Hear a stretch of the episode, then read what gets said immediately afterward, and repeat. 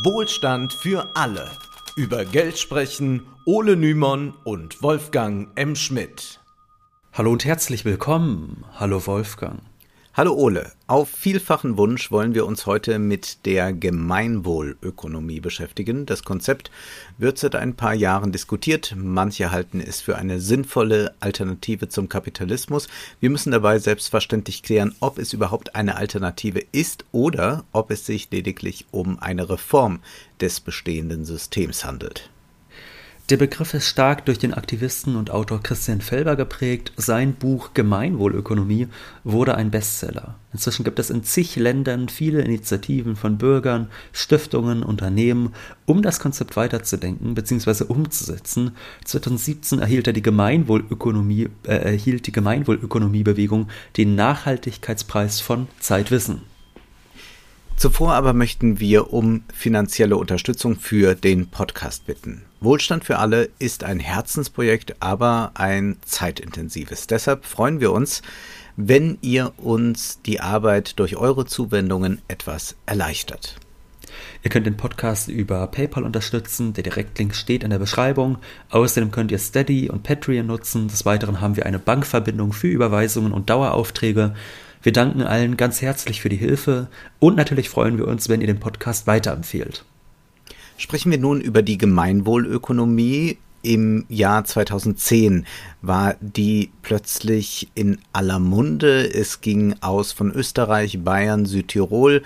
Wir wollen uns auf den ökonomischen Kern konzentrieren dabei. Das muss dazu gesagt werden, denn es handelt sich um ein holistisches Konzept. Die gesamte Gesellschaft soll verändert werden, so soll auch Bildung neu gestaltet werden. Nicht nur geht es um Sinnstiftung, um intrinsische Motivation bei der Arbeit, auch soll der Egoismus als solcher überwunden werden. Darüber hinaus soll an Schulen beispielsweise Wildniskunde gelehrt werden, um die Verbindung zur Natur zu stärken. Das äh, wäre bestimmt was, was ich als Kind geliebt hätte. Ne?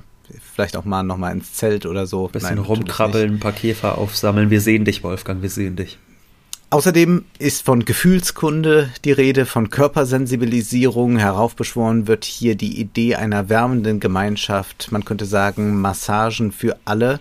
Wir lehnen solche Konzepte kategorisch ab, weil hier sich Leute anschicken, bestimmen zu können, was für die Individuen in ihrer privaten Lebensführung gut ist. Es ist ein doch recht illiberaler Ansatz. Sicherlich kann man über sinnvolle Bildungsreformen sprechen.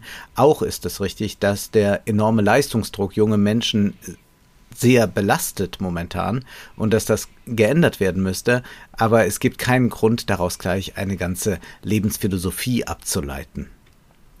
Wir könnten viele kuriose Passagen anführen. Etwa soll, so heißt es in Felbers Buch, eines Tages jede Form der Gewalt in der Kommunikation sanktioniert und aus ihr verbannt werden. Und das äh, klingt schon leicht äh, autoritär dort an, denn wer entscheidet überhaupt, was gewaltsam ist und was nicht? Also das sollte eigentlich jedem vernünftigen Menschen einleuchten, dass das ein bisschen was Gruseliges hat. Aber streifen wir für diese Folge den lebensphilosophischen Überbau einmal ab und sprechen wir nur über den ökonomischen Kern des Ganzen. Wie soll denn dieses neue Wirtschaftssystem aussehen? Anvisiert wird, dass die Würde des Menschen im Mittelpunkt steht und der Wettbewerb durch Solidarität ersetzt wird. Das Bruttoinlandsprodukt misst die Produktivität, Unternehmensbilanzen verzeichnen den Gewinn. Das Allgemeinwohl aber, so lautet die Kritik, wird nirgends erfasst. Nun haben wir bereits in einer Folge zum BIP gezeigt, was an solchen Messmaßstäben schlecht ist. Es soll jedoch bei der Gemeinwohlökonomie keineswegs nur um neue Messmethoden gehen, Wirtschaft, so erläutert Felber, mit Bezug sowohl auf Aristoteles als auch auf die katholische Soziallehre soll eigentlich dem Gemeinwohl bzw. dem guten Leben dienen. Dieser aber momentan nicht der Zweck unseres Wirtschaftens, sondern allenfalls ein Nebeneffekt. Das ist absolut richtig erkannt. Was aber ist das gute Leben? Nun, das soll in einem Wirtschaftskonvent eruiert werden. Auch weitere Konvente wie etwa ein Konvent zur Demokratie, zur Medienvielfalt und so weiter schlägt Felber vor. Ihm schwebt eine permanente, wie es heißt, demokratische Neuverhandlung unserer gesellschaftlichen Leitsterne vor. Der Wunsch nach Wirtschaftsdemokratie ist groß. Gemeinwohlökonomen veranstalteten in den vergangenen Jahren bereits auf regionaler Ebene Konvente oder Bürgerräte. Der Bürger soll weit häufiger als nur einmal alle vier Jahre wählen gehen. Volksentscheide sollen eine Rolle spielen.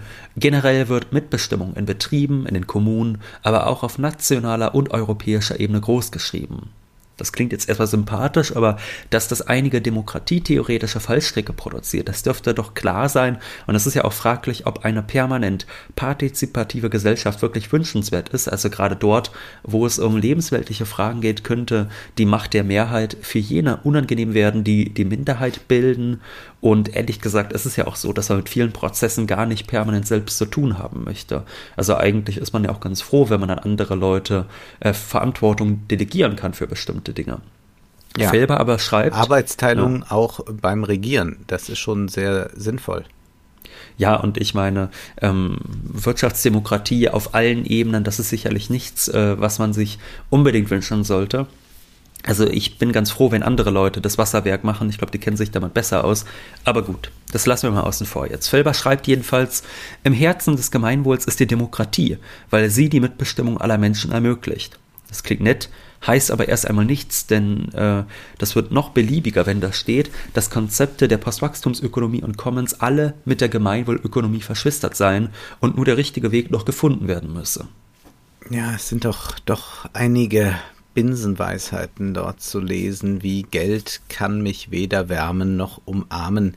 Da finde ich einen Marcel Reich-Ranitzky sympathischer und witziger, der einmal bekanntlich sagte, Geld allein macht nicht glücklich, aber es ist besser in einem Taxi zu weinen als in der Straßenbahn. Äh, das stimmt ja auch übrigens nicht. Ne? Es ist ja noch nicht mal eine Binsenweisheit. Also was heißt schon, Geld kann mich nicht wärmen? Doch, wenn man Geld hat, kann man die Heizung aufdrehen, wie man will, dann ist einem warm. Das geht ja. andersherum schlecht. Ja, er meint natürlich die körperliche, ja, ja, du weißt, die Sensibilisierung, dass wir mhm. einander berühren. Ich könnte ja. ins Schwärmen geraten, nein, natürlich nicht. Ähm, aber wir wollen ja wirklich bei diesen ökonomischen Sachen bleiben. Und ich glaube auch, äh, das ist das Sinnvollste jetzt auch für die, die diese äh, Ökonomie gut mhm. finden, sich wirklich auf diese ökonomischen Teile zu konzentrieren und das andere doch lieber mal als äh, Schlacke gleich äh, von sich zu stoßen. Wie sieht jetzt die konkrete Umsetzung aus? Äh, Zweck des Wirtschaftens soll nicht mehr die Kapitalmehrung sein, sondern die Mehrung des Gemeinwohls. Der Tauschwert soll durch den Nutzwert ersetzt werden. Es sei ein Fehler, wirtschaftlichen Erfolg mit Tauschwertindikatoren zu messen. Wichtig sei doch, ob es dem Menschen dient, ihn glücklich macht, der Umwelt nicht schadet, etc. In der neuen Ordnung sollen Unternehmensgewinne nur noch Mittel zum Zweck sein und dieser Zweck ist jetzt das Gemeinwohl. Das heißt aber, es werden weiterhin Waren produziert und diese werden mit Gewinn verkauft. Auch bedeutet es für Arbeiter, dass diese in einem Unternehmen weiterhin angestellt sind und auch mehr Arbeit leisten. Ja, wir haben es weiterhin mit einer auf Mehrwertproduktion basierenden Wirtschaft zu tun und darauf kommen wir gleich nochmal zurück. Felber führt aber zunächst einmal richtig aus, dass marktwirtschaftliche Prinzipien auf Gewinnstreben und Konkurrenz beruhen, was jedoch eigentlich menschlichen Werten wie Respekt, Empathie, Ehrlichkeit, Kooperation und so weiter widerspreche. Mit anderen Worten, der Kapitalismus entsolidarisiert die Gesellschaft. Da kann man jetzt lange drüber diskutieren, inwieweit der Mensch nicht auch egoistische Züge hat, aber diese Anthropologie, die müssen wir hier gar nicht betreiben, um einfach mal festzuhalten, sicherlich stimmt es, der Kapitalismus belohnt Egoismus und dieser monetäre Anreiz verstärkt Tendenzen im Menschen, die nicht derart ausgeprägt sein müssten. Von unseren Auseinandersetzungen mit der sogenannten sozialen Marktwirtschaft wissen wir, dass die Wettbewerbsideologie stets hochgehalten wird, so glaubt man werde Leistung freigesetzt und das System immer effizienter. Wie sehr dieses Konkurrenzsystem aber hinderlich für die gesamte Volkswirtschaft oder auch für Mensch und Umwelt sein kann, das setzen wir als bekannt voraus. Vielleicht ein Beispiel, wenn Sie Staaten mit ihren Unternehmen in Konkurrenz gegenüberstehen, sorgt dies dafür, dass ein Unterbietungswettstreit bei Löhnen oder Umweltauflagen stattfindet. Feldmer gesteht zwar zu, dass Konkurrenz zur Leistung anspornen kann, aber er betont, der Schaden sei viel größer. Der Mensch werde in diesem System nicht als Selbstzweck angesehen, sondern als bloßes Mittel zum Zweck. Und dieser Zweck lautet im Kapitalismus Mehrung des Profits. Felber bezieht sich auf Studien der Sozialpsychologie, Pädagogik, Spieltheorie, Neurobiologie, wenn er schreibt, 369 Studien wurden in einer Metastudie ausgewertet. Und von denjenigen mit einem klaren Ergebnis kommt eine erstaunliche Mehrheit von 87 Prozent zu dem Befund, dass Konkurrenz nicht die effizienteste Methode ist, die wir kennen, sondern Kooperation. Der Grund liegt darin, dass die Kooperation anders motiviert als die Konkurrenz. Dass Konkurrenz motiviert, bestreitet niemand. Das hat die kapitalistische Marktwirtschaft auch bewiesen. Nur motiviert sie schwächer, weil anders. Kooperation motiviert über gelingende Beziehung, Anerkennung, Wertschätzung, gemeinsame Zielsetzung und Erreichung. Auch da wäre natürlich die Frage zu stellen, ob nicht Kooperation im Kapitalismus auch ganz viel stattfindet, denn das tut sie natürlich. Ja, also Unternehmen legen ja auch viel Wert darauf, dass innerhalb des Unternehmens kooperiert wird, dass man es schafft, ein gutes Betriebsklima zu schaffen, um dann aber in der Konkurrenz bestehen zu können. Aber lassen wir das mal so stehen. Es gibt ja auch Wirtschaftsverbände, äh, die, ja. sind jetzt auch sehr profitorientiert als Ganzes, aber da erkennt man natürlich auch, Kooperation als manchmal sehr sinnvoll an, ja. äh, da man ja auch in einer arbeitsteiligen Gesellschaft äh, sich nicht nur als Konkurrent gegenübersteht, sondern man kann ja auch zusammenarbeiten. Aus all dem folgt für Felber, dass die Wirtschaft auf intrinsischer Motivation aufgebaut werden müsse. Bekämpft werden sollen neben der Konzentration von Macht durch Geld äh, Kartelle und Oligopole, Klimazerstörung und vieles mehr. Felber will eine Gemeinwohlorientierung anstatt Eigennutzmaximierung bei Unternehmen und schreibt, Ziel aller Unternehmen ist es, einen größtmöglichen Beitrag zum allgemeinen Wohl zu leisten. Das ist nicht neu. Das Ziel der einzelwirtschaftlichen Akteure wird lediglich in Übereinstimmung mit den Verfassungszielen gebracht. Und in vielen Verfassungen stehe ohnehin, die Wirtschaft habe den Menschen zu dienen und nun soll das auch umgesetzt werden. Und dabei muss die Gemeinwohlbilanz zur unternehmerischen Hauptbilanz werden. Die Finanzbilanz wird folglich zur Nebenbilanz. Es findet eine Umkehrung statt. Felber schreibt, die Finanzbilanz bildet ab, wie das Unternehmen seine Kosten, Investitionen und Vorsorgen deckt und wie sich die Finanzmittel entwickeln, aber nicht den primären unternehmerischen Erfolg. Nun, heute ist es so, dass es diese Bilanz ist, die ausweist, wie es dem Unternehmen geht. Das ist das Entscheidende. Das, was Felber gerade beschrieben hat, Kosten, Investitionen, Vorsorge, wie ist der Cashflow, all das. Stellen wir uns eine Aktionärsversammlung eines Konzerns vor und der Vorstand würde nicht über die Umsatz- und Gewinnzahlen sprechen, sondern erzählen, wie glücklich die Mitarbeiter jetzt sind, was man für die Umwelt getan habe und welche Importe man heruntergefahren habe, weil die Handelspartner nicht gemeinwohlorientiert waren. Ein Beben an der Börse wäre wahrscheinlich, Gegenwärtig ist es so, dass im Mittelpunkt die nackten Gewinnzahlen stehen und wenn dann die Zeit bei der Versammlung noch reicht, liefert der CEO noch ein paar Lippenbekenntnisse zum Thema Diversity und Nachhaltigkeit. Anders bei der Gemeinwohlökonomie. Felber erklärt, Unternehmen sollen auf dem Weg zum Gemeinwohl wie bisher keine finanziellen Verluste machen. Ohne Gewinne ist ein Unternehmen in einer freien Marktwirtschaft rasch tot. Aber auch keine Gewinne um der Gewinne willen. Der Gewinn ist nur noch ein Mittel zum Zweck. Was aber soll das bedeuten? Geht es hier einfach um ein anderes Framing? Nun schauen wir uns mal an, was die Gemeinwohlbilanz, die nun die Hauptbilanz ist, messen soll. Genannt werden Menschenwürde, Solidarität, Gerechtigkeit, ökologische Nachhaltigkeit und demokratische Mitentscheidung. Gefragt werden muss also, wie sinnvoll die Produkte sind, wie human die Arbeitsbedingungen, wie ökologisch die Produktion ist, wie demokratisch es im Unternehmen zugeht und vieles mehr was alles abgefragt und wie es kategorisiert werden soll, muss aber zunächst einmal demokratisch ausgehandelt werden. Einige Gemeinwohlökonomen haben Punktesysteme entwickelt, denn man kann ja schlecht sagen, das Unternehmen ist so ein bisschen umweltfreundlich und die Produkte dienen relativ gut den Menschen. Um dies messen zu können, benötigt man Standards, Kennziffern. Nur wissen wir von der Debatte um ESG-konforme Investments, wie schwierig es ist, sinnvolle Kategorisierungen vorzunehmen. Etwa halten manche Atomenergie für nachhaltig, andere wiederum nicht. Es gibt sogar Stimmen, die die Rüstungsindustrie ins ESG-Portfolio aufnehmen wollen, da diese schließlich für Sicherheit sorgen. Wir dürfen also künftig auf klimaneutrale Kriege gespannt sein. Dennoch können wir auch sehen, dass in den vergangenen Jahrzehnten viele höhere Standards, was Umwelt, Menschenrechte oder Arbeitsbedingungen und Löhne anbelangt, eingeführt wurden. Nun könnte man mit einem neuen Lieferkettengesetz, weiteren Umweltauflagen, höheren Mindestlöhnen, äh, einigen weiteren Verboten, uns fällt da schnell viel ein, die Situation deutlich verbessern. Unternehmen müssen dann in diesem Rahmen sehen, wie sie weiter Profit machen. Und für manche würde es das Ende bedeuten. Wenn Feuerwerke verboten werden, dann wird es da gewisse Unternehmen nicht mehr geben. Höhere Standards können natürlich dann auch neue Marktlücken entstehen lassen. Denken wir beispielsweise an klimaneutrales Bauen. Das ist aber jetzt nicht der Punkt von Felber. Ja, sonst könnte er ja einfach fordern, wir brauchen höhere Standards, bessere Gesetze, mehr Verbote, auch wenn wir sehen werden, dass einige andere Gemeinwohlökonomen davon vielleicht gar nicht so weit entfernt sind. So wird vorgeschlagen, dass Konsumenten auf dem Produkt sehen müssen, inwieweit es dem Gemeinwohl dient oder nicht. Wir kennen bereits die Lebensmittelampel in Deutschland, nun aber soll auf allen Waren genau verzeichnet sein, unter welchen Arbeits- und Umweltbedingungen sie produziert wurden und viele weitere Faktoren sollen aufgelistet werden. Ob dies aber wirklich das Kaufverhalten beeinflusst, ist in Zweifel zu ziehen. Wer Fastfood isst, der weiß schließlich auch, dass das nicht besonders gesund ist und wohl auch nicht gerade tierwohlkonform. Dennoch wird es verzehrt. Und viele Produkte, bei denen wir wissen, dass sie nicht gerade unter, ich sag mal, menschenrechtlich lupenreinen Bedingungen hergestellt werden, die werden ja nicht aus Unwissenheit gekauft, sondern schlichtweg, weil die Leute nicht mehr Geld haben. So, das heißt, interessanter ist dann ja schon, was sollen denn die Unternehmen erhalten, wenn sie gemeinwohlorientiert produzieren?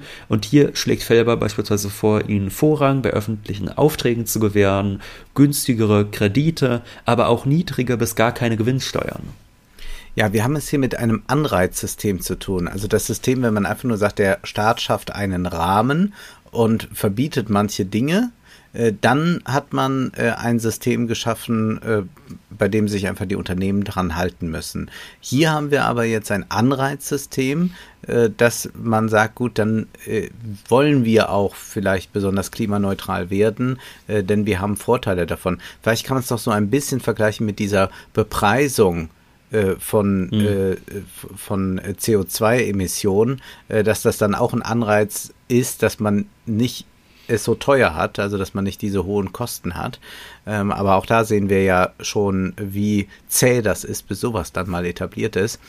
Damit ja, also das, ich meine, man kann den Unterschied eigentlich ganz gut fassen, finde ich, denn wenn der Staat einfach sagen würde, das, das und das wird produziert und das andere wird verboten, dann wüssten die Unternehmen, die diese Produkte herstellen, ah, das lassen wir oder das müssen wir jetzt sein lassen. Wohingegen, mhm. wenn jetzt der Staat kommt und sagt, ihr dürft das weiter äh, produzieren, aber eure Mitbewerber, die dürfen ähm, höhere Profite machen, die müssen weniger Gewinnsteuer zahlen etc., dann ist ja klar, okay, das ist eigentlich als Kapitalanlage relativ schlecht in diese in Anführungszeichen bösen Industrien zu gehen und dadurch soll das dann reduziert werden. Mhm.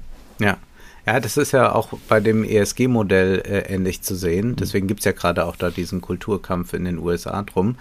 Damit der Staat weiß, welches Unternehmen Vorteile nutzen darf, benötigt man allerdings Wirtschaftsprüfer und ich würde betonen, sehr viele Wirtschaftsprüfer. Das Unternehmen muss zunächst einmal eine Bilanz erstellen intern. Also wie ist es denn mit äh, Klima, äh, Sozialverträglichkeit und all solchen Dingen. Und dann muss ja extern ein Wirtschaftsprüfer kommen. Das wäre dann, wie Felber ihn nennt, der Gemeinwohlauditor, der erstellt dann auch nochmal extern eine Bilanz beziehungsweise ergänzt die schon erstellte und gleicht sie ab. Und der Staat müsste dann nur stichprobenartig die Auditoren kontrollieren, damit diese nicht von Seiten des Unternehmens bestochen werden. Eine gute Gemeinwohlbilanz bringt dann Steuererleichterung oder andere Annehmlichkeiten. Das Problem bei diesem Konzept ist freilich, dass man laufend Äpfel mit Birnen vergleichen muss. Welches Unternehmen ist denn nun besser? Ein Seniorenheim, das sich um Alte kümmert und klimaneutral heizt und die Mitarbeiter gut bezahlt, wäre wohl ganz oben im Ranking. Was ist aber mit einem Konzern, der Hygieneartikel oder Putzmittel herstellt? Das ist immer umweltschädlicher als das Betreiben einer Betreuungseinrichtung, aber gesellschaftlich sind diese Produkte nun mal notwendig. Oder nach welchen Maßstäben soll eigentlich denn die Lohnverteilung als gut oder schlecht bewertet werden? Man kann natürlich immer reflexhaft darauf verweisen, dass es eben noch ausgehandelt werden muss, aber das darf man sich dann wohl wie eine ewige Diskussion vorstellen, in der es nur schrittweise vorangeht. Da fragt man sich schon, wäre man mit höheren Auflagen durch den Gesetzgeber nicht vielleicht besser bedient? In der Tat, aber das Ziel soll schon sein, vom profitgetriebenen Kapitalismus ganz loszukommen. Ja, man fragt sich, welcher Kapitalismus nicht profitgetrieben ist, aber äh, das lassen wir aber beiseite. Schauen wir doch mal, ob das hier gelingt in diesem Modell. Denn bislang bleiben die Eigentumsverhältnisse ja unangetastet. Profite werden unter härteren Auflagen als vorher trotzdem gemacht. Wachstum darf sein, nur dann eben nicht auf Kosten von Mensch und Natur äh, darf die Mehrarbeit trotzdem stattfinden. Und Felber erläutert nun, da Gewinne sowohl dem Zweck des Unternehmens nützen als auch schaden, das Gemeinwohl mehren oder mindern können, wird ihre Verwendung nach diesem Kriterium differenziert. Jene Verschwendungen des Finanzgewinns, die das Gemeinwohl mindern, werden begrenzt. So würde das Überschießen in den Kapitalismus, die Akkumulation um der Akkumulation willen, in eine sinnvollere Richtung umgelenkt. Verwendungen von Gewinnen, die zu Fressübernahmen, Machtdemonstrationen, Ausbeutung, Umweltzerstörung und Krisen führen, müssen sogar unterbunden werden, während Überschüsse, die zur Schaffung von sozialem und ökologischem Mehrwert für sinnvolle Investitionen verwendet werden, gebilligt und sogar gefördert werden können. Das heißt, es soll gesetzlich festgelegt werden, was mit Gewinnen nicht geschehen darf oder geschehen soll. Wir sind hier jedoch im Reich der reinen Abstraktionen. Unternehmensfusionen können durchaus sinnvoll für Konsumenten, Mitarbeiter und die Produkte sein. Ab wann sprechen wir denn von einer Fressübernahme? Ja, es gibt das Kartellrecht und das könnte man auch verschärfen und das ist sehr lasch gerade, würde ich auch sagen. Aber was eine unternehmerische Machtdemonstration ist, das wüsste man schon mal gern. Gilt das nur für einen Pharmakonzern, der einen anderen Pharmakonzern aufkauft? Oder gilt das auch für eine Bäckerei, die 20 Filialen betreibt und dadurch andere Bäckereien verdrängt? Damit wir uns nicht missverstehen, bei Felber finden sich gute Vorschläge und er ist auch in der Diagnose immer wieder richtig und beispielsweise könnten sich davon Betriebsräte und Gewerkschaften inspirieren lassen. Also was könnte man noch außer höhere Löhne fordern? Was wäre sinnvoll? Etwa schlägt er zum Mindestlohn auch so etwas wie ein Maximallohn vor. Äh, was darf denn eigentlich ein Chef verdienen im Verhältnis zu dem, was er seinen Angestellten zahlt? Auch sollten Mitarbeiter stärker an Gewinnen beteiligt werden, ja, all das soll positiv sich dann in dieser gesamten Gemeinwohlbilanz zu Buche schlagen. Bisweilen ist Felbers Buch aber auch einfach nur ein sehr langer Wunschzettel. Finanzinvestments von Firmen sollen verboten und Geschlechtergerechtigkeit gefördert werden. Es soll nicht mehr aus Geld mehr Geld gemacht werden. Aber das findet ja de facto nach wie vor statt. Nur ist das jetzt strenger eingeschränkt. Denn wer Kapital investiert und damit ein nachhaltiges Produkt produzieren lässt, seinen Angestellten einen Lohn zahlt und die Ware so verkauft, dass sie einen Gewinn abwirft, der macht ja aus Geld mehr Geld. Auch möchte Felber, dass Ausschüttungen nur noch an jene Firmeneigentümer erlaubt sind, die tatsächlich in der Firma arbeiten. Und man fragt sich, ja, warum sollte denn jemand eine Firma besitzen, wenn er von deren Gewinn nichts erhält? Das ist so ein bisschen, als würde man ein Auto in die Garage stellen, obwohl man keinen Führerschein hat. Die Eigentümer, die noch selbst die Ärmel hochkrempeln, sollen weiterhin Gewinne erhalten, aber Felber sieht dabei eine Staffelung vor, wenn er schreibt, ab zehn Beschäftigten sinkt der Anteil des Gewinns, den sich der Gründer ausschütten kann, um 1% pro Jahr, ab 20 Beschäftigten um 2%, ab 30 Beschäftigten um 3%. Was damit gemacht werden soll, ist, also wenn du, Ole, jetzt eine Firma hast und du hast äh, 10 Mitarbeiter und ihr habt einen Gewinn von 10.000 Euro, dann kann man davon ausgehen, dass ihr da alle was zu beigetragen habt, so jeder 10%, also äh, stehen dir auch vielleicht da 900 Euro des Gewinns zu. Aber wenn du jetzt 100 Mitarbeiter hast, ja, dann hast du ja nur noch ein Prozent äh, beigetragen zu dem Gewinn und dann müsste das auch fallen. Und so ist mhm. das dann äh, so eine, eine äh, stetige oder sagen wir lieber äh, schrittweise Enteignung, die dann da stattfinden soll, beziehungsweise du kannst nicht mehr auf den Gewinn zugreifen. So die Idee von Felber. Ja, nach wie vor sollen sich Gründer einen Lohn auszahlen können, unabhängig von der Gewinnbeteiligung. Tatsächlich gibt es einige wenige Unternehmen, bei denen die Eigentümer sich nur wenig Gewinn auszahlen und sich auch nur moderate Löhne gönnen.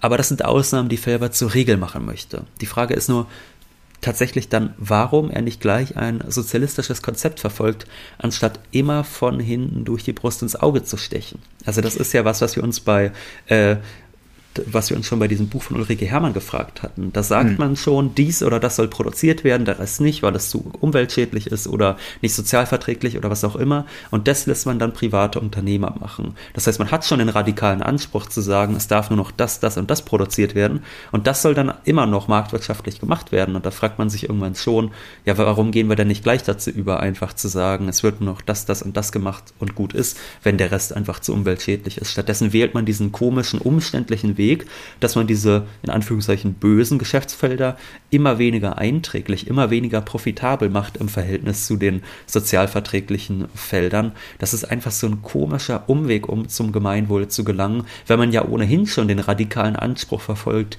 durch dieses, äh, durch diese demokratischen Beschlüsse eh schon zu wissen, was für die Gesellschaft gut ist oder nicht.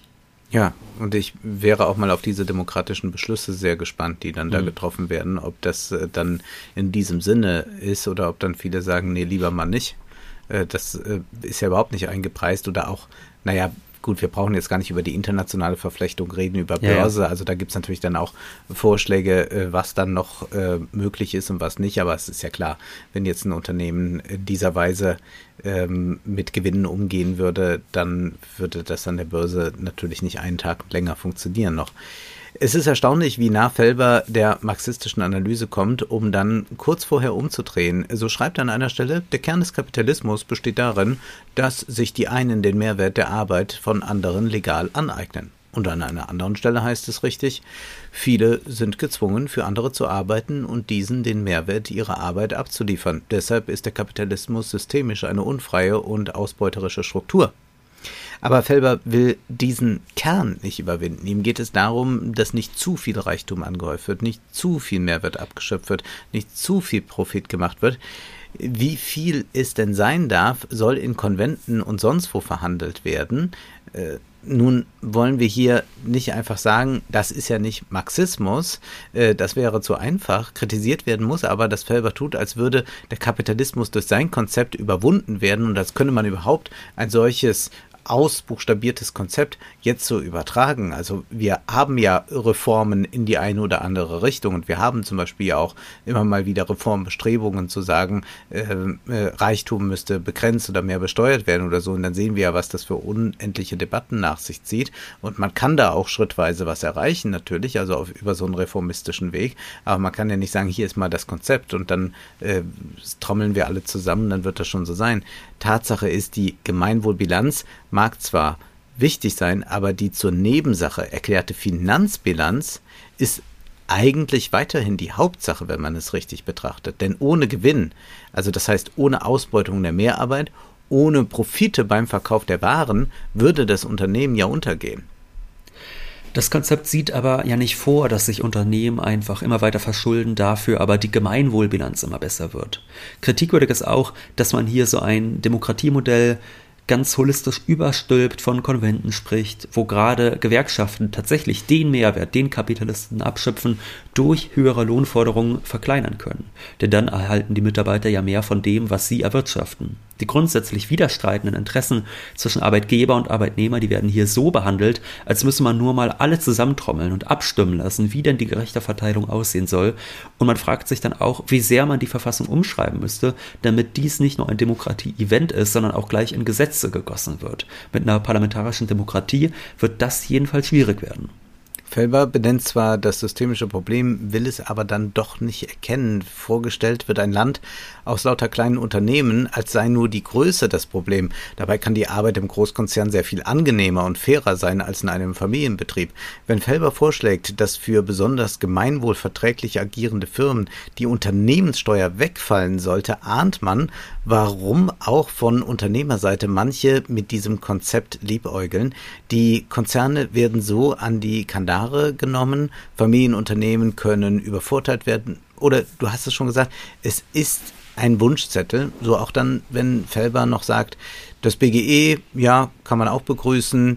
Außerdem Erbschaften soll man stärker besteuern. Naja, für Familienunternehmen ist es dann so, dass wenn die vom Nachwuchs fortgeführt werden, dann soll es Vergünstigungen geben in Form von Unternehmensanteilen in Höhe von 10 bis 20 Millionen Euro. Das soll dann schon vererbt werden können. Unternehmen sollen aber Förderungen erhalten, wiederum, wenn sie sich untereinander Kredit gewähren, da man ja jetzt Hand in Hand kooperiert.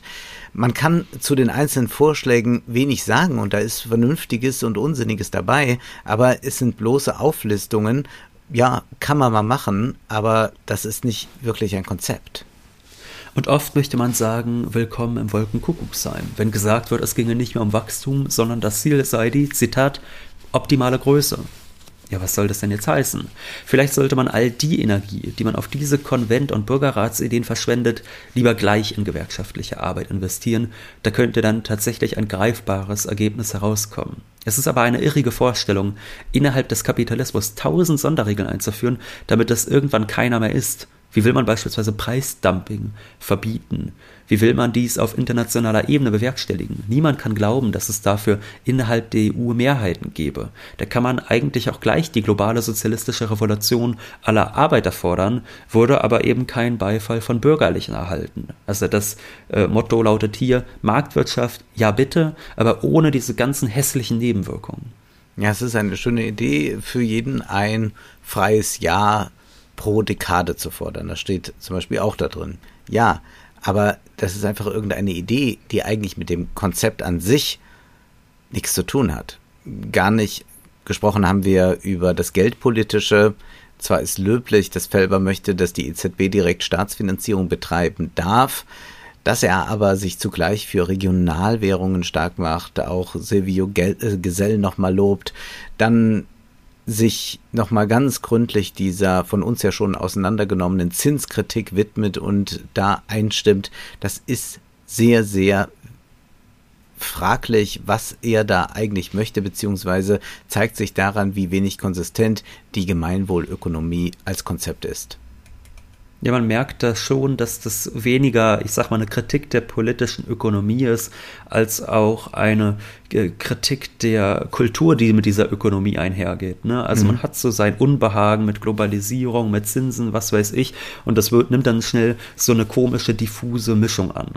Bleibt jetzt die Frage, was passiert denn mit Unternehmen, die sich dem verweigern und weiterhin rein profitorientiert wirtschaften wollen? Felbers Antwort, sie gehen in Konkurs.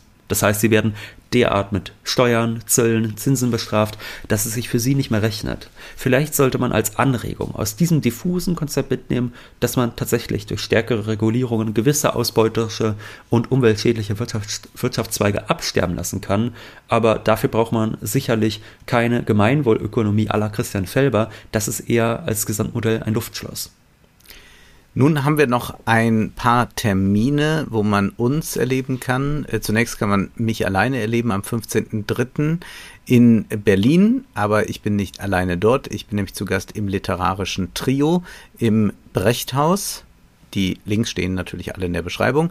Am 16.03. sind wir dann gemeinsam in Leipzig. Und was haben wir vor? Wir haben ja jetzt zwei Jahre lang über Influencer recht ausführlich gesprochen, sind das Thema aber doch nicht leid, das würde ich jetzt nicht sagen, aber zumindest haben wir es jetzt ein wenig erweitert. Der Vortrag heißt Rich Kids, das heißt, es geht um Influencer, aber beispielsweise auch um die sogenannten Finfluencer, um Crypto Bros, um all diese Netzphänomene. Business Coach, alles schauen wir uns an und analysieren es und das machen wir dann auch direkt einen Tag später in Dresden. Also am 17.03. sind wir dann in Dresden anzutreffen. Nun ist aber erst einmal Schluss für heute, denn Zeit ist Geld. Und übrigens, Ole, der von Felber vorgeschlagene neue Trinkspruch sollte lauten zum Gemeinwohl. Ja, das lassen wir lieber bleiben. Wir bleiben bei Prosit. Das war Wohlstand für alle Ihr könnt uns finanziell unterstützen über paypal.me-ole und Wolfgang oder über die in der Beschreibung angegebene Bankverbindung. Herzlichen Dank.